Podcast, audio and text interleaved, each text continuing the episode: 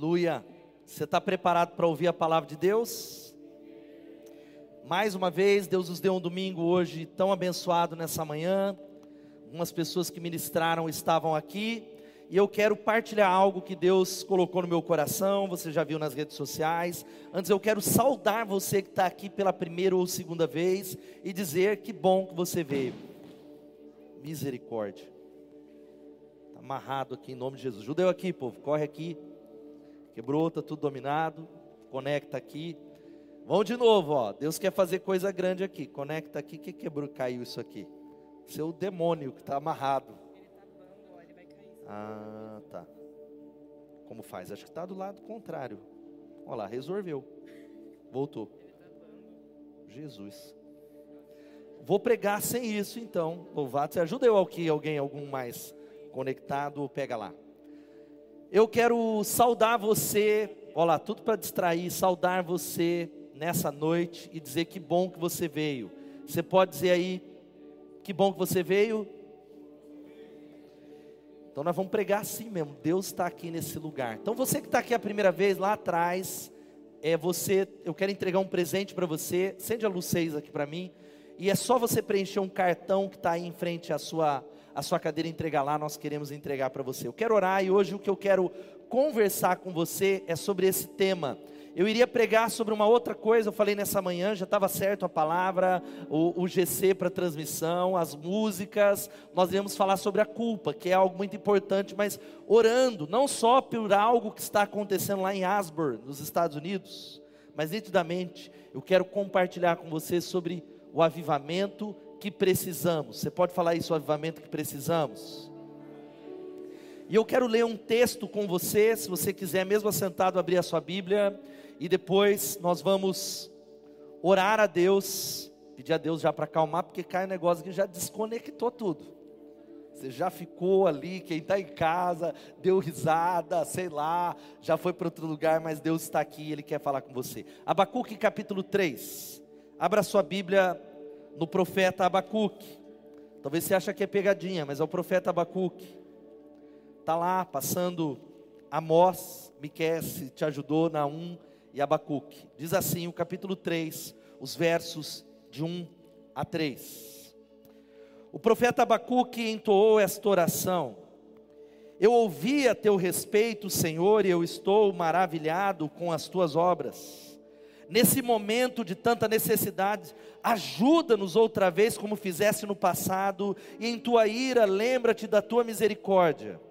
Eu vejo Deus atravessar os desertos vindo de Edom, o santo vem do Monte Parã, seu esplendor envolve os céus e a terra se enche do seu louvor. Repita comigo o versículo 2 que está na tela, na NVI, uma outra versão, talvez a mais conhecida. Vamos ler todos, todos juntos?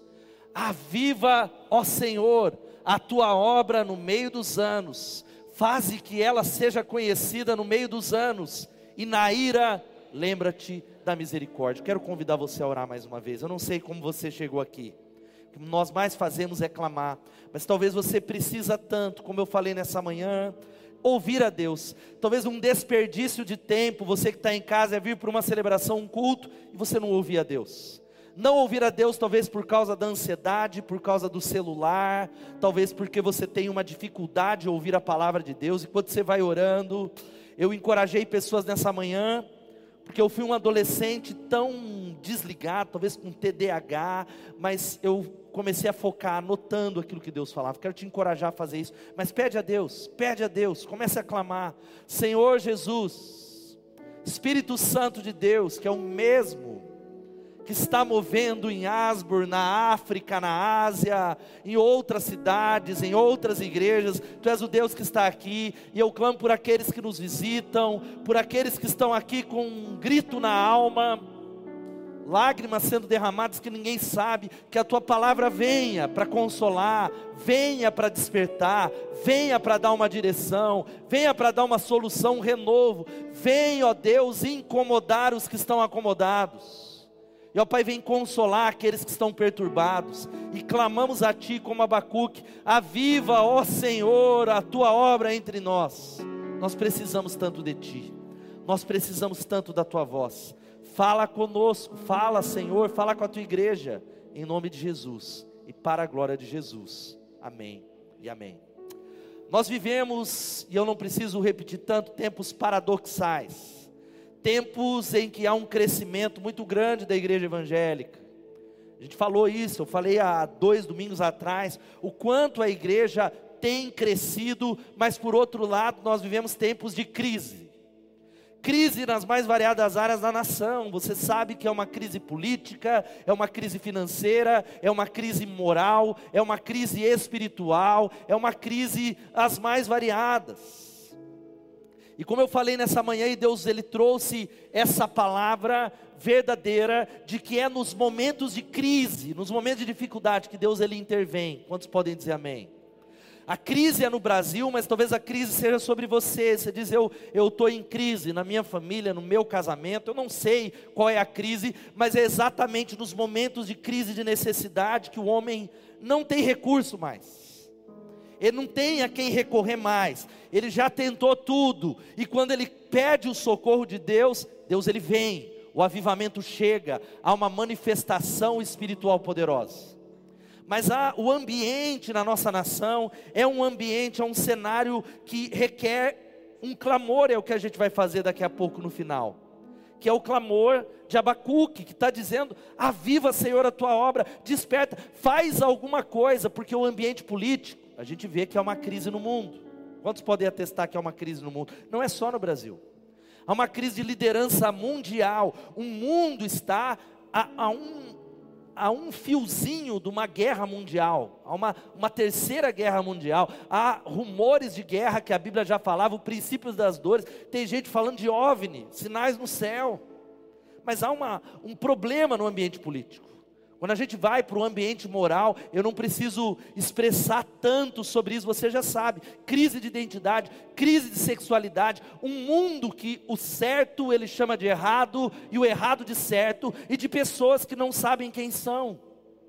De pessoas, é tempos de todos, onde eu digo eu não sei, eu vou ser o que eu quiser e o que eu senti, é a crise, é o ambiente moral do mundo. Um ambiente onde há impunidade, onde há injustiça é quando você olha, eu não sei, eu já citei isso alguns domingos atrás, lá em Brasília, dez pessoas de uma mesma família foram mortas. Uma chacina, a família desapareceu por causa de dinheiro. Quantos viram isso? Dez, dez pessoas. Famílias foram assassinadas. Ou talvez notícias como do Sérgio Cabral, que condenado em tantas instâncias, ele foi liberto mais uma vez pela justiça brasileira e está tudo certo. Mas isso traz para nós uma indignação a gente começa a lembrar do que falou Rui Barbosa há, há, muitos anos, há quase 100 anos. Ele disse que de tanto ver triunfar as nulidades, de tanto ver prosperar a desonra, de tanto ver crescer a injustiça, de tanto ver agigantarem-se os poderes nas mãos dos maus, o homem chega a desanimar-se da virtude, a rir-se da honra e a ter vergonha de ser honesto. Quantos se identificam com essa fala dele aqui? Só eu? Talvez o clamor que a gente tem num Brasil, e talvez não é nem a questão do âmbito do Brasil, na sua vida a gente está clamando assim: até quando, Deus? Até quando, Senhor? Até quando a justiça vai ser pervertida? Até quando o ambiente espiritual e todas as coisas estão de cabeça para baixo? Até quando, Deus, eu vou continuar lutando na minha vida espiritual, ou no meu casamento, ou lutando para viver uma vida abundante? Esse clamor é o mesmo de Abacuque. O Abacuque que nós lemos do capítulo 3, essa, oração do capítulo 3, nasce num questionamento desse até quando.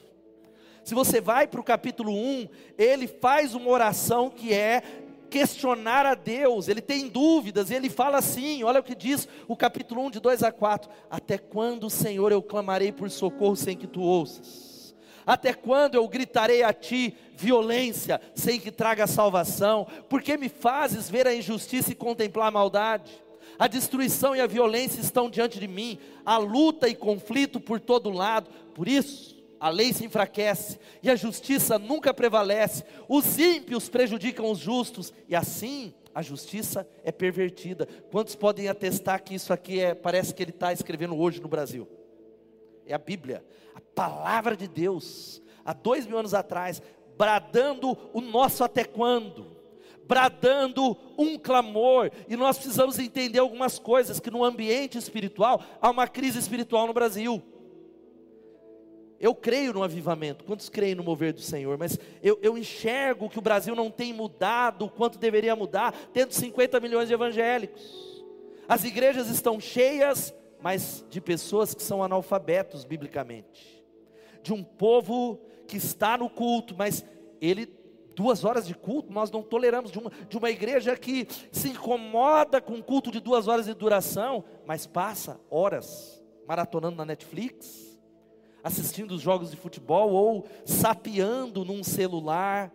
E quantos aqui, eu falei hoje pela manhã, maratonaram uma série e você chegou no último capítulo, você falou, perdi meu tempo, porcaria. Só eu que já teve essa experiência. Tempos tão difíceis em que o povo não conhece a palavra de Deus e que nós não sabemos manusear. Alguns aqui nunca leram Abacuque, nem sabia que estava na Bíblia. E eu não estou falando de quem está nos visitando, seja muito bem-vindo, continue investigando. Eu estou falando de discípulos de Jesus. E nós precisamos entender que existe uma necessidade, uma necessidade de um clamor, porque a igreja de Jesus está como uma figueira murcha, que tem muita folha e pouco fruto. A igreja de Jesus está precisando, e quando eu digo a igreja, é a igreja, mas somos nós, desesperadamente do poder do Espírito Santo. Quantos podem dizer amém? Nós precisamos entender, como diz Charles Spurgeon, é mais fácil um leão tornar-se vegetariano do que uma alma sequer ser salva sem a obra do Espírito Santo. Nós necessitamos desesperadamente nessa noite de um toque de Deus, de uma manifestação de Deus de mudança, da palavra, e aí eu entro. Você tem ouvido algumas coisas acontecerem lá nos Estados Unidos. Você ouviu, quantos ouviram falar sobre algo que está acontecendo em Augsburg? Mas uma, nem todo mundo, mas um mover, mas eu quero dizer que existe ouvindo aquilo que tem acontecido lá. A solução para nós, sabe qual é a minha solução? E para todas as áreas é uma palavra: avivamento. Avivamento. Quem pode dar um glória a Deus? Avivamento é obra soberana de Deus e não do homem. O avivamento, ele não pode ser planejado, ele não pode ser marcado, ele não está na nossa mão, ele não tem a ver comigo nem com você. Avivamento é uma obra da soberania de Deus, causando resultados extraordinários é uma interrupção onde o céu desce na terra, onde Deus diz num ato soberano: Eu vim, eu vou mover, eu vou salvar, eu vou ressuscitar aquele que está morto em nome de Jesus. É o que parece estar acontecendo lá. E eu tenho visto uma multidão de gente, alguns falando que é avivamento, os teólogos do Facebook falando: Eu acho que não. Eu acho que estão orando 268 horas, mas quem sabe sou eu, que não oro nem 15 minutos. Quem sabe sou eu. Mas existe um movimento acontecendo lá, desde o dia 8 de fevereiro. A faculdade lá em Augsburg, no Kentucky, que o Kentucky ali é fim do mundo, irmãos. Ali o Rod pode falar, que conhece um pouco mais aquela nação. É todo respeito aos irmãos, eu brinquei com eles de manhã. Sabe o que, que é lá, Augsburg? É saltinho. É Águas de São Pedro, perdoa, irmãos. Sei lá, é Analândia é a Embi, é Piracicaba, é o lugar dos improváveis, é um lugar na, na roça, na fazenda, onde não há cantor famoso. E sabe o que aconteceu? Num dia, é uma faculdade metodista, os alunos têm um culto semanal, toda quarta-feira, uma hora de palavra, como a gente está aqui no domingo. Eles estiveram lá, e de repente, Deus veio, Deus moveu, e esse culto está durando 268 horas, pode dar um glória a Deus? Se é avivamento ou não, o tempo dirá, mas é o que nos traz a pensar e falar: Deus, eu não quero o avivamento do meio evangélico, que é o avivamento de coisas bizarras, que é talvez esquisitice, que é de coisa, do monte de coisa, de oba-oba, de pular, mas que não traz transformação. Nós queremos o verdadeiro avivamento, como diz o Vance Havner, ele diz que avivamento é Deus rasgando os céus e descendo. Quem pode dar um glória a Deus por isso? É a presença manifesta de Deus salvando, e como diz o Martin Lloyd Jones, cinco minutos de avivamento.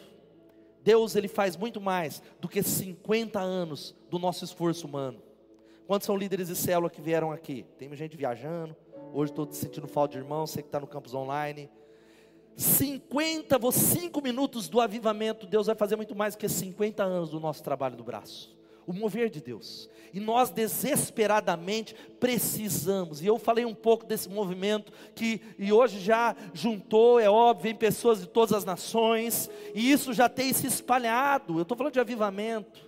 A vida, avivamento é Deus rasgando os céus. Ela não é a obra normal da igreja.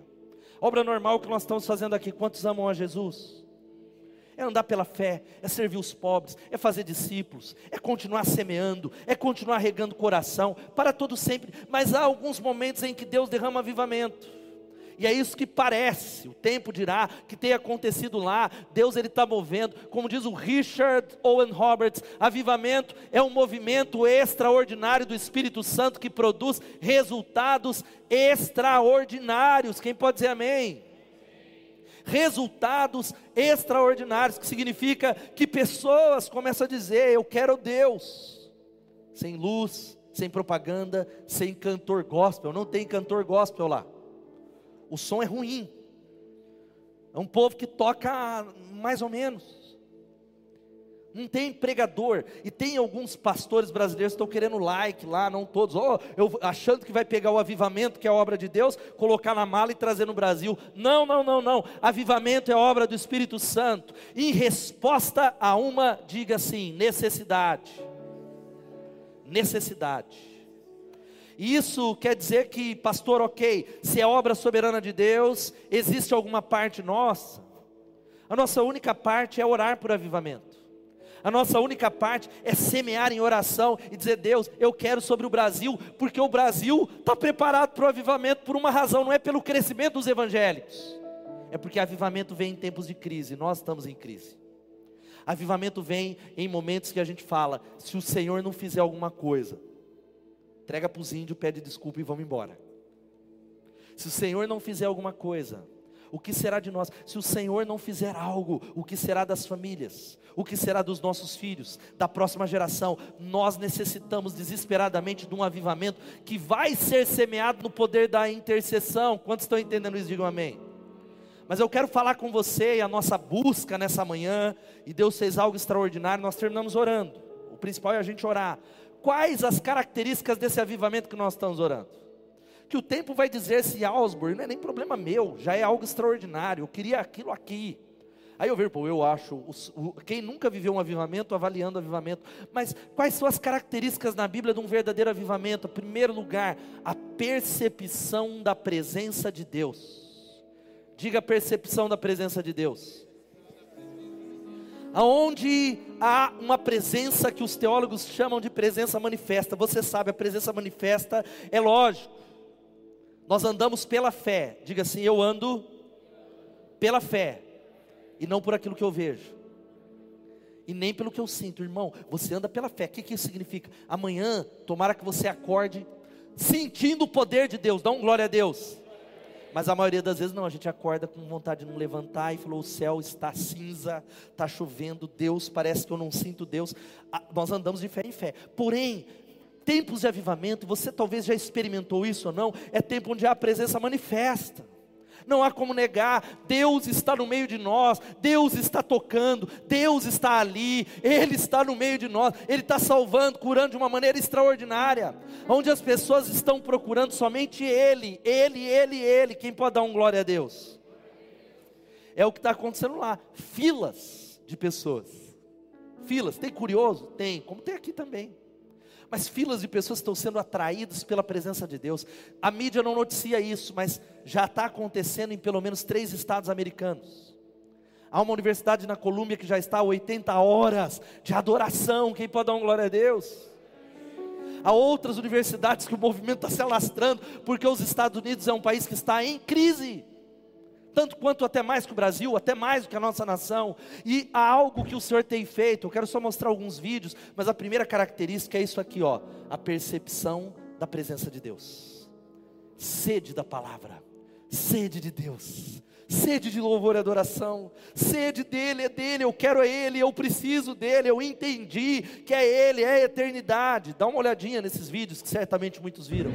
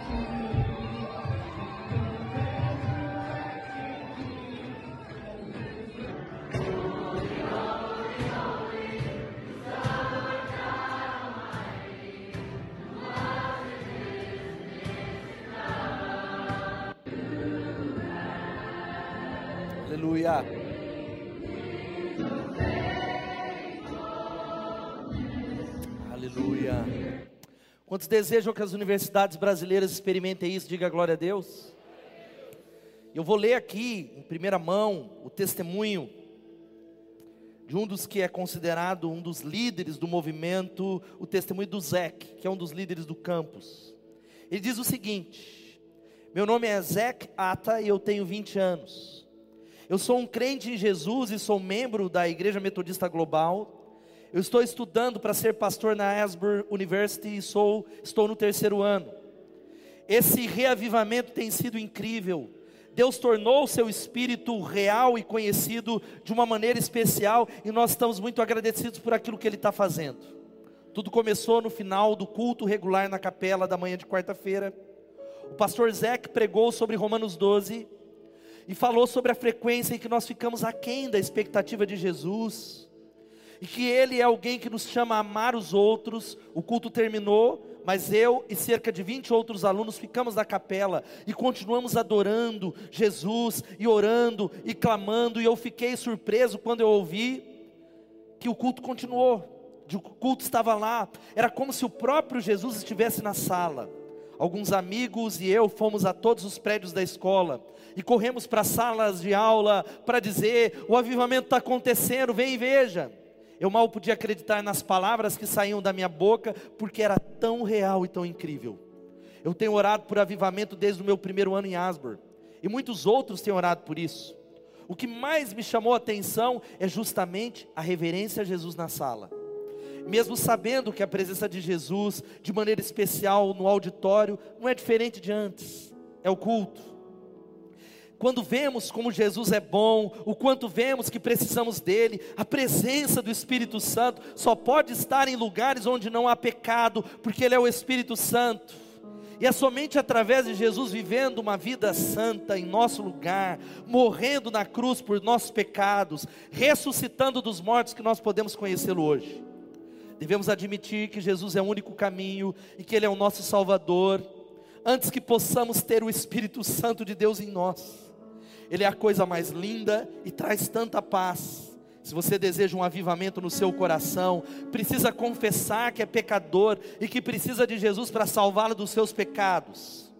A Bíblia diz em Romanos 10, 9: que se você confessar, proclamar com a boca que Jesus é o Senhor e crer, confiar no seu coração que Deus o ressuscitou da sepultura, você será salvo.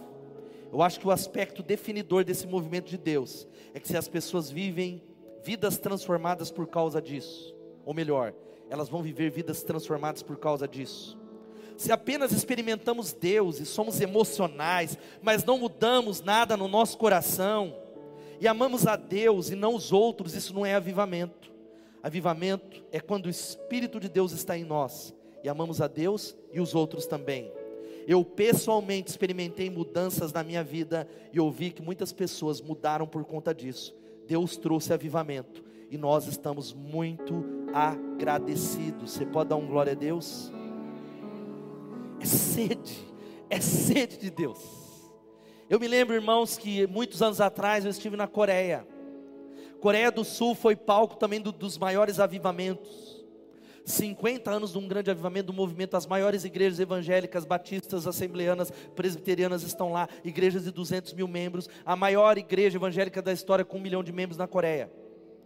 Eu me lembro de ter chegado naquela nação, e uma multidão de reuniões de oração de torres de, 20, de 24 por 7, 24 horas por dia orando, e a primeira reunião do dia, segunda a domingo, era 5 horas da manhã, uma igreja de milhares de pessoas, 10 mil pessoas lotadas de gente clamando a Deus, lotado, lotado, lotado. Eu me lembro que aí falaram assim para mim: ó, oh, o avivamento acabou aqui na Coreia seis anos atrás. Falei, se acabou, no Brasil não passou nem perto. Como era na época do avivamento? Ele falou: na época do avivamento, você levantava quatro horas da manhã, era uma multidão correndo nas ruas para encontrar lugar para buscar a presença de Deus. Quem pode dar um glória a Deus? Era a gente ficando do lado de fora. Era a gente, porque a oração, ela é precedida por uma palavra: oração, oração e oração. Eu me lembro de ter perguntado para o reverendo Yun qual é o segredo, uma igreja batista de pequena, 10 mil células e 200 mil membros. Qual é o segredo? Me dá uma dica. Será que é o louvor, é o ministro? Ele falou três palavras, três dicas. Eu, pode falar, vou anotar. Oração, oração e oração. Quem pode dizer amém? A segunda coisa, e a segunda característica do avivamento é, olha aqui para mim, a disposição incomum para ouvir a palavra de Deus. Uma marca dos avivamentos na história, sabe qual é? É um desejo de ver a Bíblia sendo exposta no púlpito. Agora, hoje, a gente tem dificuldade de concentrar. Há muitos aqui, eu não falo para você que nos visita, fica à vontade que não consegue ficar cinco minutos sem visitar o WhatsApp e o Instagram. Aí a gente não entende por que, que minha vida não muda, o Brasil não muda, meu coração não muda, que dirá vir em cultos. É uma sede, porque é a palavra de Deus que é poder, quem pode dizer amém? A fé vem por ouvir a palavra de Deus, renova-se a paixão por temas das Escrituras, é conhecer as Escrituras, beber das Escrituras, meditar nas Escrituras de dia e de noite, quem pode dar um glória a Deus? É o povo que não inicia um dia, não importa a hora, sem se comparecer e falar: Deus, fala comigo.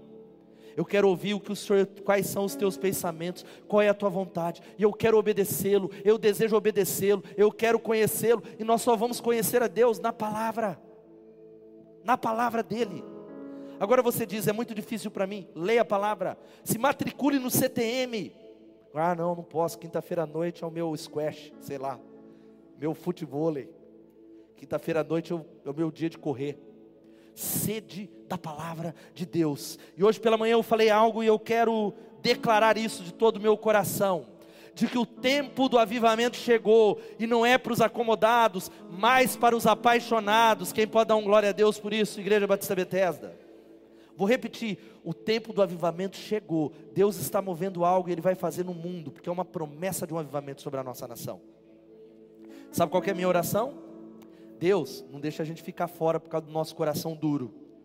Não deixa a gente ficar fora por causa da nossa acomodação. Terceira coisa, a terceira característica de um verdadeiro avivamento é a convicção profunda do próprio pecado. A convicção profunda, diga assim, do meu pecado é a oração do profeta Isaías em Isaías 6. Ele diz: Eu vi o Senhor num alto e sublime trono, as suas vestes encheu o templo.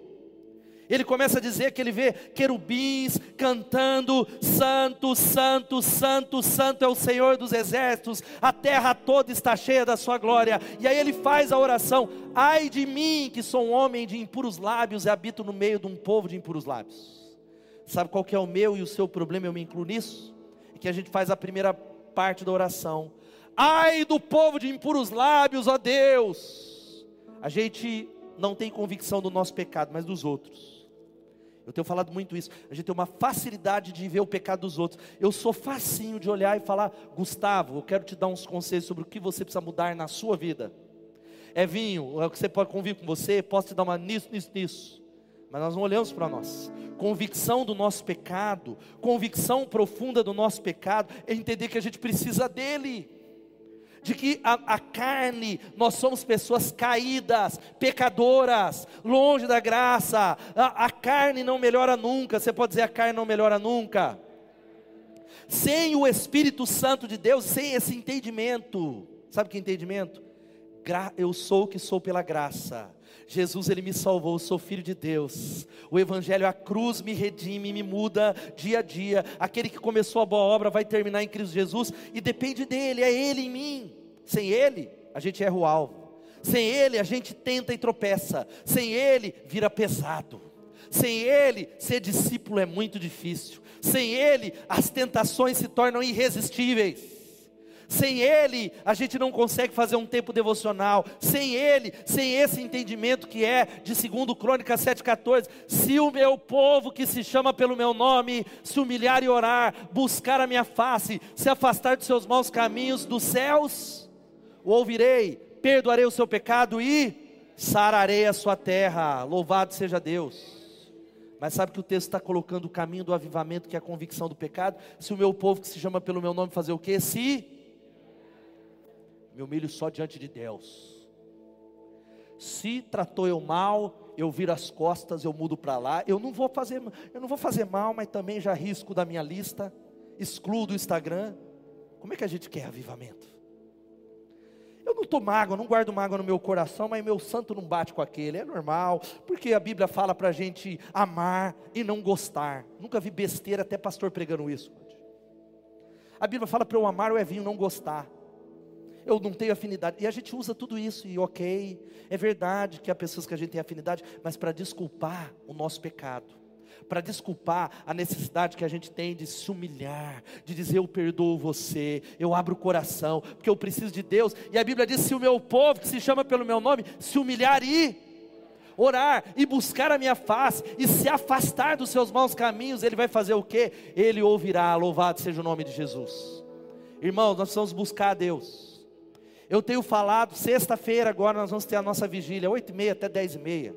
Que o Espírito Santo caia aqui igual Asbur, que nós viremos, louvado seja Deus. Mas nós vamos buscar Deus. Mas agora fala, eu já falei isso, fala que o Fernandinho vai estar aqui na sexta-feira, cantor gospel. Os irmãos vêm tropeçando, cancela a coisa, porque eu vou pular na chuva. É essa música, né? Agora fala, e aí quem vai estar lá na conferência? Só Jesus. Ah, mas ninguém mais. David Leonardo não vai estar lá na conferência? Não, irmão, só Jesus. O Espírito Santo não falta. Quem pode dizer amém?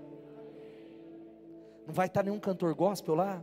Nem Ana Paula Valadão, sei lá quem que está na alta. Isaías Saad. Quem? Morada, morada vai estar lá. Ixi, não vai estar ninguém. É só a gente e Jesus.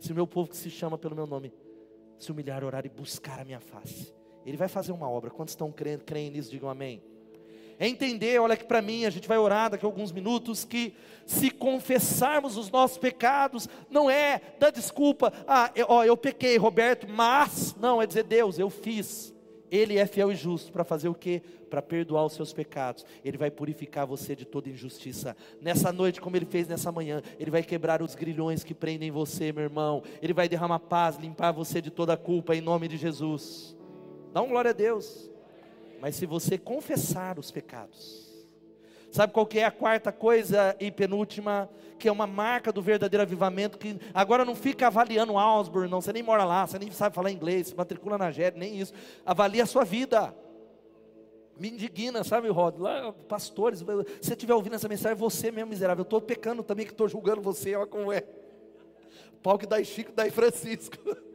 falei do pecado dele, já pequei, mas para de avaliar o avivamento na vida dos outros. Arrependimento sincero. Você pode falar arrependimento sincero? Sabe o que é arrependimento sincero, gente? É a gente começa, é onde o pecado é abandonado.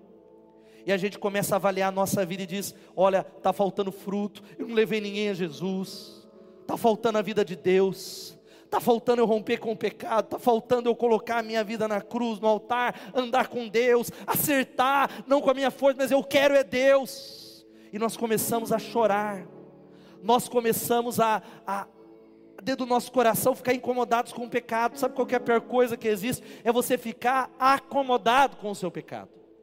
Hoje pela manhã eu falei que o crente, ele peca. Fala aí para o irmão que está do você é um pecador, miserável ainda. E é. Sabe qual é a diferença de quem está andando na presença de Deus segundo o coração de Deus? O pecado na vida do discípulo é um acidente. Você não queria pecar, mas pecou. Porque você peca, não é ou melhor, você não é pecador porque peca, você peca porque é pecador, é a natureza de Adão. Eu falei hoje pela manhã, não é só o Espírito Santo, não tem como você pegar um escorpião e domar ele. Alguém já experimentou? Vou pegar o escorpião, está amarrado, escorpião, em nome de Jesus. Vou criar em casa. Esse alimento escorpião faz. Nem sei se é assim que faz com o escorpião. Aí você pega o escorpião, ora, faz jejum. Vou tomar. Que que, aí você põe a mão. O que, que ele vai fazer? Vai fazer o quê? Vai dar um aleluia, paz do Senhor para você? Não, porque a natureza dele, a nossa natureza é o pecado. Mas sabe o que, que a gente acontece na vida do verdadeiro discípulo? Nós não queremos pecar. Nós dependemos do Espírito Santo que vai nos transformando de glória em glória na mesma imagem, e nós vamos nos arrependendo, e nós tropeçamos no pecado. Eu não queria pecar, mas eu pequei. Eu me arrependo. Não pode, mas há muita gente no auditório evangélico aqui que ele peca de graça. Ele não se arrepende, ele está pecando, ele está nem aí. Você fala, cara, isso está errado, não, mas eu não é, eu vi lá, eu, eu penso assim, que seja sobre nós a promessa de Zacarias 12, 10, e derramarei sobre a família de Davi, sobre os habitantes de Jerusalém, um espírito de ação de graças e de oração, de súplicas olharão para mim aquele a quem transpassaram e chorarão por ele, como quem chora a perda de um filho único, e lamentarão amargamente por ele, como quem lamenta a perda do filho mais velho. Arrependimento. Sabe que nós vamos terminar orando, pedir para Deus colocar lágrimas nos nossos olhos. A banda já vai chegar aqui. Lágrimas nos nossos olhos. E queridos, você talvez precise entender que só tem uma coisa que está impedindo um avivamento. Quantos querem um avivamento de Deus? Só tem uma coisa: pecado. Pecado é independência. Pecado é a gente olha para o outro e fala: Eu não vou nada, não vou ser louco, não quero prestar conta para minha vida para ninguém, a minha vida é minha. Independência é o pecado de Satanás. O pecado de Satanás é a independência. Ele vira as costas para Deus e diz: Eu me basto. Eu vivo sozinho, eu posso ser crente em casa, que é o pecado dos desigrejados. E a gente precisa entender que nós necessitamos de avivamento. Eu contei uma história. O grande James Edwin Orr, professor na faculdade no Wheaton College, ele levou alguns dos seus alunos numa rápida viagem na Inglaterra em 1940. Ele levou aqueles alunos para visitar a casa de John Wesley. Eu não contei a história de manhã, eu contei. John, Charles e George Whitfield foram responsáveis pelo grande avivamento na Inglaterra. Um grande avivamento que livrou a Inglaterra do banho de sangue da Revolução Francesa aonde o cristianismo estava morrendo na Inglaterra. E aí eu vou chegar nessa outra história. E o cristianismo estava sendo exterminado. A previsão era que daqui a alguns anos as igrejas vão fechar. A cada seis casas da Inglaterra, uma era um prostíbulo. Os pastores pregavam sermões mortos para um auditório morto. Os pastores desciam do púlpito para encher a cara nas tabernas. É isso mesmo, pastores pingaiadas. E aí Deus levantou três jovens numa faculdade que começaram a orar por avivamento, falando: faz de novo, Deus, faz uma obra, faz uma obra, faz uma obra, faz uma obra. E no dia 31 de dezembro de 1749, às três horas da manhã, o Espírito Santo veio com poder sobre John Wesley e o avivamento tomou conta de toda a Inglaterra, da Irlanda, chegou nos Estados Unidos, mudando a história do mundo. Quem pode dar um glória a Deus? Eu me, aí eu volto para essa história. 1940 esse professor está levando um grupo de alunos, onde eles visitam a casa onde morou John Wesley, leva eles ali a um quarto e se vê dois pequenos tapetes que eram círculos dos joelhos dobrados de John Wesley, clamando por esse avivamento. E aí, depois de um tempo, ele embarca o ônibus, ele deixa o local e aí ele começa a contar os alunos. Ele viu que faltava um aluno e ele volta correndo para lá e ele encontra um dos alunos naquele círculo onde John Wesley orava, orando assim: faz de novo, faz de novo. E aí ele bate no ombro do aluno e falou: Vamos, Billy, nós temos que ir embora. Sabe quem era esse aluno? O grande Billy Graham, o maior evangelista de todos os tempos, que levou mais de um milhão de pessoas aos pés de Jesus. Sabe qual é a oração que eu quero que esteja no nosso coração? Ministério de intercessão, líderes de igreja é: diga, faz de novo. E a última coisa é essa: uma marca do avivamento é uma preocupação extraordinária pelos outros. Avivamento vai gerar uma coisa, irmão. Não, avivamento não tem crente que fica no banco. Avivamento vai gerar serviço, reforma na sociedade. É gente se levantando dos bancos, amando as pessoas, os jovens evangelizando, pessoas orando, e a sociedade começa a mudar. Quem pode dar um glória a Deus por isso? A política começa a mudar, a educação começa a mudar, as famílias começam a mudar, os casamentos começam a mudar, Deus começa a usar crianças, jovens e adultos para a glória de Deus, o reino de Deus começa a avançar. E olha aqui, a maioria esmagadora dos avivamentos começaram com jovens. Cadê os jovens aqui? Dá um glória a Deus.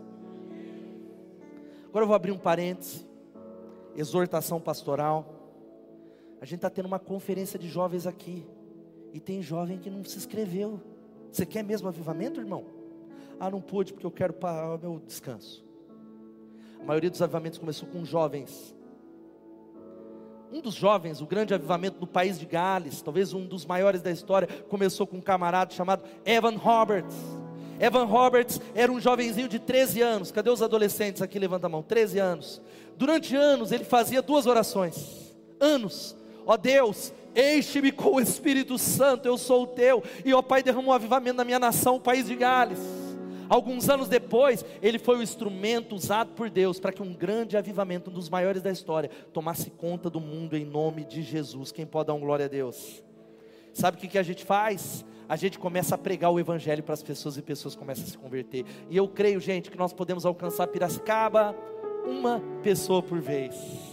Aproveito para falar e louvar a Deus pelos nossos dias do amigo das nossas células já foi melhor, no próximo será melhor ainda. Mas nós tivemos 158 amigos nos visitando. Você pode aplaudir o Senhor e dar um glória a Deus por isso?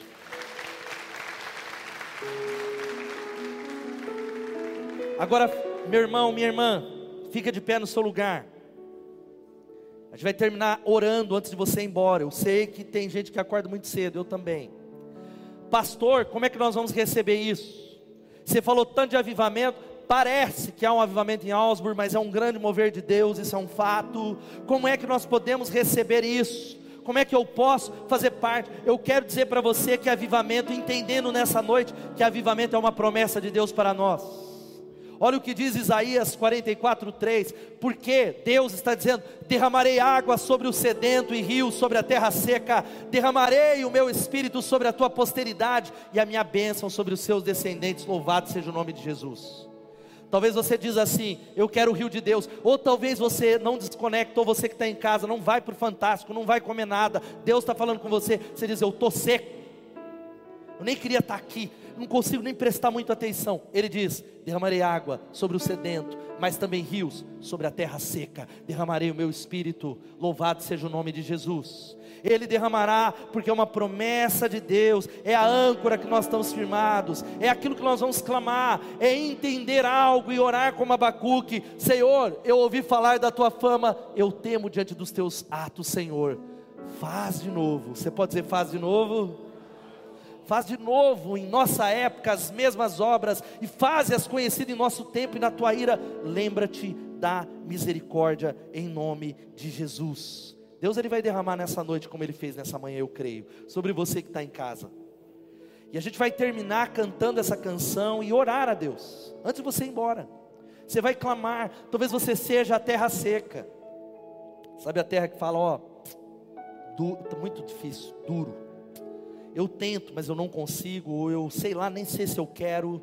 Há uma promessa. Você vai colocar o teu coração e eu quero dizer que o compromisso da Igreja Batista Bethesda, que já é de muito tempo, mas nós estamos renovando em oração nas células e jovens pelo avivamento, é esse. Porque ele prometeu em Lucas 24, 49: E eis que sobre vós eu envio a promessa do meu Pai, ficai, porém, na cidade de Jerusalém, até que do alto sejais revestidos do poder, e o Espírito Santo já habita em nós, ele já veio, ele nos revestiu. Então eu te encorajo nessa noite a buscar.